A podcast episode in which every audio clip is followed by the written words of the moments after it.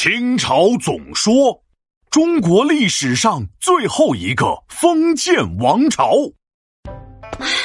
皮大龙，你等等我，我是人，又不是龙，没有你那么快的速度啊！快点儿，快点儿！哎呀，一会儿太阳就落山了，我还等着看夕阳呢。你不是号称自己是上知天文下知地理的五千岁神龙吗？什么大场面没见过？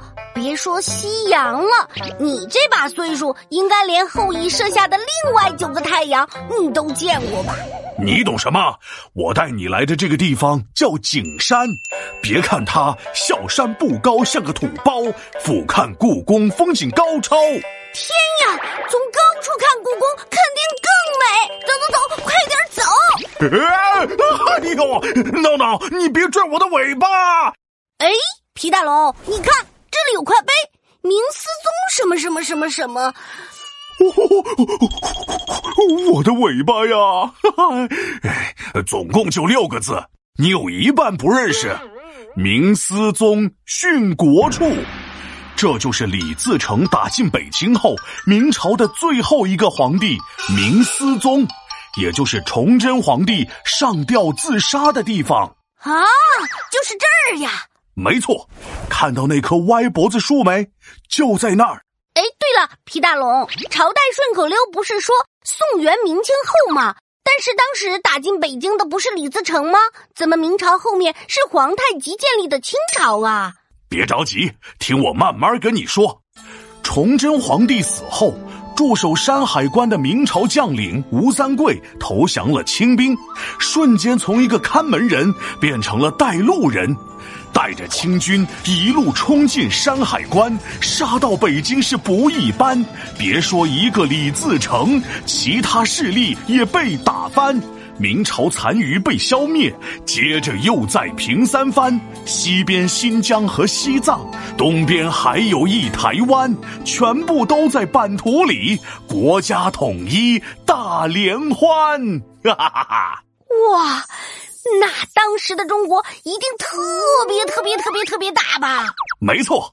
清朝可是元朝之后地盘最大的朝代，特别是在康熙、雍正、乾隆这爷孙三个皇帝在位的时候，传统社会大发展，土地增加，国库满，各种作物都栽种，拥有丰富的物产，小农经济也发达，人口增加不迟缓。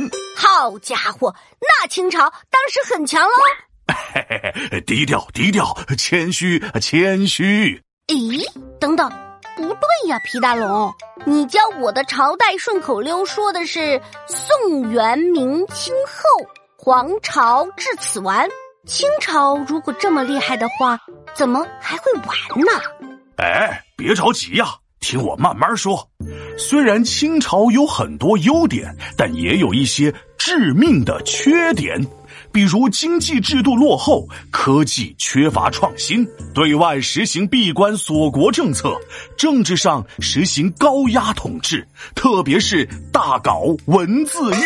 文字狱啊，不会写个字还要坐牢吧？那这也太吓人了！我可不能穿越到清朝去。哈哈，闹闹，你弄反了。没文化在清朝反而安全，有文化才危险。哦，那像我这样的岂不是特别安全？啊，我咋还听出来骄傲了呢？清朝当时怕汉人，特别是有文化的汉人造反，所以对文化管得特别严，文章不能瞎关联。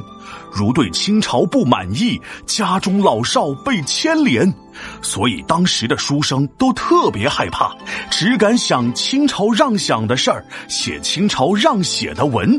就这样，大家的思想都被禁锢住了，没有了发展。原来是这样啊！哎，这俗话说得好，逆水行舟，不进则退。就在清朝发展变慢的时候，西方的主要国家却突飞猛进。于是，在一八四零年，清朝的大门被英国人用大炮轰开。此后，又多次遭受到西方列强的入侵。虽然清政府进行了洋务运动。戊戌变法等等一系列的改革，但都以失败告终，最终还是走向了灭亡，而清朝也成为了中国历史上最后一个封建王朝。呃，完蛋了！没错，清朝就结束了。不是皮大龙，我说的是你完蛋了。你看，你讲故事太久了，天都黑了，夕阳是看不成了。要不然。我们就在这附近找个地方过一夜，等着看明天的朝阳，怎么样？啊！皮大龙敲黑板，历史原来这么简单。清朝时期大统一，世界排名可不低。后来西方来侵略，皇朝至此到了期。